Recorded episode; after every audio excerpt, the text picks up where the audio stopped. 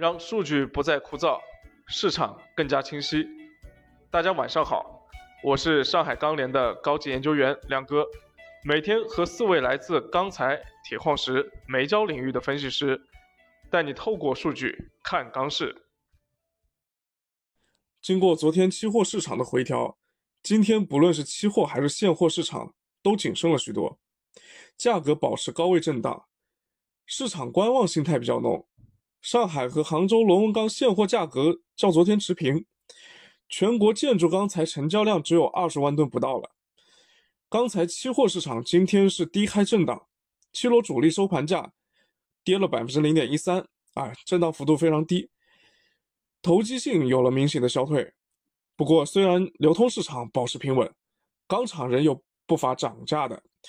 今天国内六家建筑钢厂上调出厂价格十到三百元每吨不等，其中行业龙头沙钢将十一月中旬建筑钢材价格上调了三百元每吨。那针对这个情况，我们就得请教一下建筑钢材分析师曾亮了。你好，曾亮。最近几天啊，建筑钢材价格出现了连续大幅的拉涨，今天涨幅明显趋缓，后期走势你怎么看呢？还有，今天十沙钢十一月中旬建筑钢材价格上调了三百，你怎么看？好的，主持人，今天沙钢建筑钢材价格上调三百，一方面是与十一月上旬建筑钢材价格连续大涨有关。也是钢厂对于上旬价格的一个补涨行为。另一方面，因为近期钢厂出货明显放量，库存加速消化，加上原料价格的坚挺，所以也反映出钢厂挺价意愿明显增强。对于短期建筑钢材的一个走势，目前来看的话，在经历上周末及本周初价格快速大幅拉涨过后，下游客户对于高价资源的一个抵触情绪明显上升。加上七螺冲高后出现了小幅回落调整，市场的一个投机性氛围也明显减弱。反映到成交层面上的话，我们可以看到，MySteel 的建筑钢材成交量从周一的三十万吨降到了昨天的十九万吨，不到二十万吨的样子。目前市场上部分贸易商现货资源利润空间较大，积极出货套现、落袋为安的情绪较浓。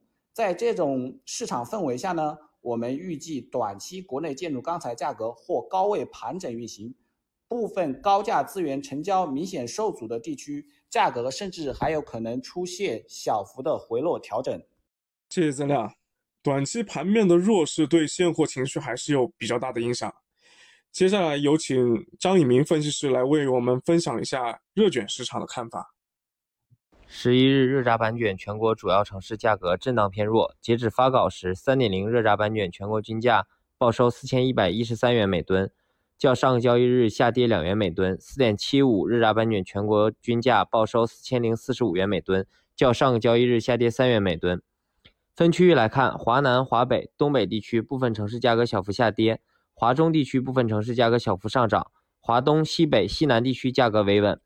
今日黑色商品期货市场震荡偏弱运行，零一合约收跌百分之零点四。今日现货市场观望情绪较浓，商家报价以维稳为主，部分市场小幅下跌，市场整体成交一般。目前市场需求逐渐趋弱，成交量稍有萎缩，价格上涨动力不足，向上空间不大，但向下仍有预期。不过当前市场库存相对不高，加上钢厂订货成本较高，商家心态比较乐观，因此也不愿意过低出售。综合来看，预计明日热轧板卷价格或将震荡运行。谢谢张一鸣，看来热卷现货价格下跌的阻力啊是在明显增加的。说完了材，我们再来看看原料市场。我们来连线一下铁矿石分析师郑海雷。最近铁矿石整体的基本面有所好转，发运到港数据都有明显的下降，这个背后的原因是什么呢？首先是发运，最近两周海外的港口泊位有轮流检修的一个现象。所以总体的发运节奏不太顺畅。澳大利亚这边上周最明显的是一个罗伊山矿山，他们上周大概有一个呃开始有一个十天左右的一个检修期，发运量基本上就停滞了。巴西方面来看的话，除了泊位检修的一个原因，巴西也有受到天气方面的影响，发运减少比较明显。同时今天有传言，因为拉尼娜现象对后期的铁矿石发运产生了一些担心。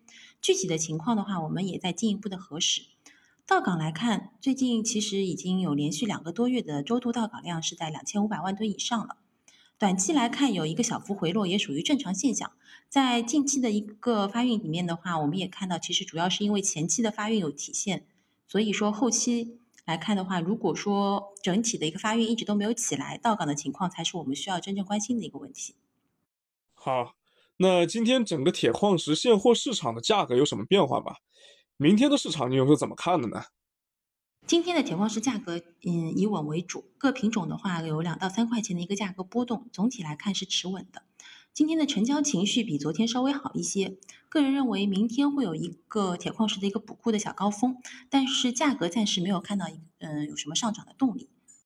好，谢谢海雷。接下来聊聊焦煤和焦炭。你好，熊超，今天焦煤期货大幅拉涨，是不是有什么新政策扰动呢？啊，今天是十一月十一号，双十一啊。那么今天的话，双焦的一个情况，焦炭这边没有太大的一个波动啊，盘面可能还有一个小幅的回调。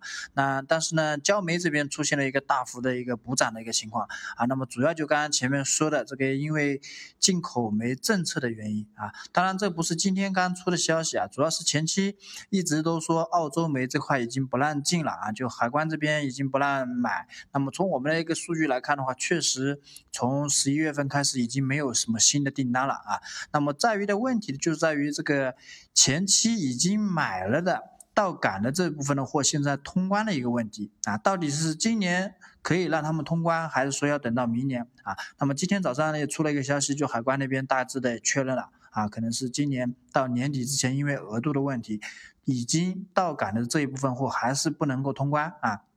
所以导致这个盘面零一的一个价格就直线的拉起来了啊。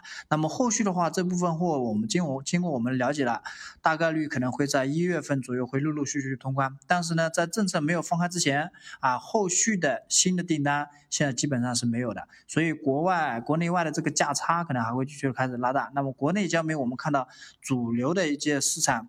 特别是低硫主焦煤啊，从十月份到现在为止，已经涨了将近有两百块钱左右了啊！而且国外的价差也在拉大。国外的话，澳洲的个煤，因为中国的买家变少了，澳煤一直在下跌。但是其他国家的煤，比如说美国啊，包括加拿大的煤，价格是比较高的啊。最近出现一个劈叉的一个问题啊，这个价差的问题。那么后面的话，主要还是要关注一下这个政策对焦煤市场的一个影响啊。那么今天的双焦的一个。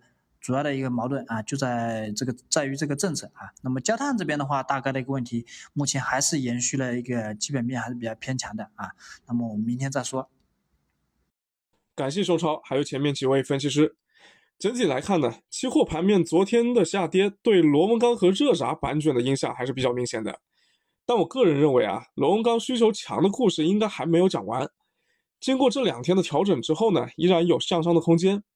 而原料端，无论是铁矿石还是焦煤的上涨，都和供给端的收缩有关。